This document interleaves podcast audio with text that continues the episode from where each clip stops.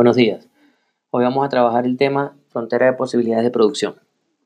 Y aquí valdría la pena responder qué es la frontera de posibilidades de producción. Esto es un modelo que sirve para explicar cómo una economía decide distribuir los recursos que tiene para la producción de únicamente dos bienes. Es decir, vamos a ver cómo una economía va a distribuir los recursos que son limitados en la producción de un solo bien sea cualquiera de ellos el A o el B, o en una combinación de estos, de estos, de estos bienes. En ese sentido, si una empresa produce solamente un bien, ¿ok? Y decidiera producir más del otro, necesariamente tendría que incurrir en un sacrificio. Es decir, existiría un costo de oportunidad de producción. En otras palabras, para aumentar la producción del bien B, necesariamente tiene que disminuir eh, la cantidad producida del bien A.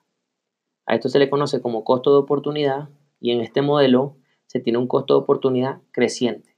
Es decir, cada vez que se quiera aumentar la producción del bien B, se va a tener que sacrificar o dejar de producir una cantidad mayor del bien A. Cabe resaltar que los países, dado los recursos que tienen, es decir, capital, trabajo, tecnología, van a poder producir una cantidad limitada de ambos bienes o una combinación de ellos.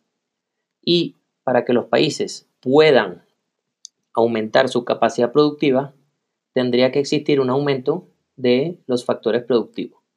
Normalmente esto viene explicado en la teoría por aumentos en eh, la tecnología, aunque también podrían presentarse aumentos en el capital, el trabajo o la tierra. Cualquier aumento de la capacidad productiva, es decir, de los factores, va a llevar a que se pueda producir más. Ahora, ese aumento en la producción puede ser de un bien o puede ser de ambos bienes en simultáneo. Eso va a depender del el aumento del factor productivo donde se esté generando.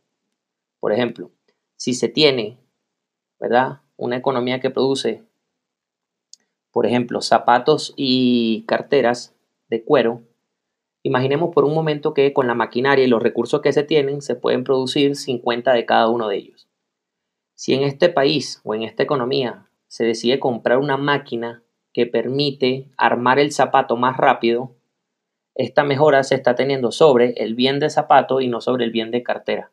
Por lo tanto, se va a generar un aumento en la capacidad productiva solamente de los zapatos mientras que la cantidad que se produce de las carteras va a seguir siendo la misma. Por otro lado, si en el mismo ejemplo de los zapatos y de las carteras de cuero se adquiriera una maquinaria para cortar más rápido el cuero, en ese sentido tendríamos una mejora que afectaría a los dos bienes. Por lo tanto, se podría producir más de ambos bienes al mismo tiempo.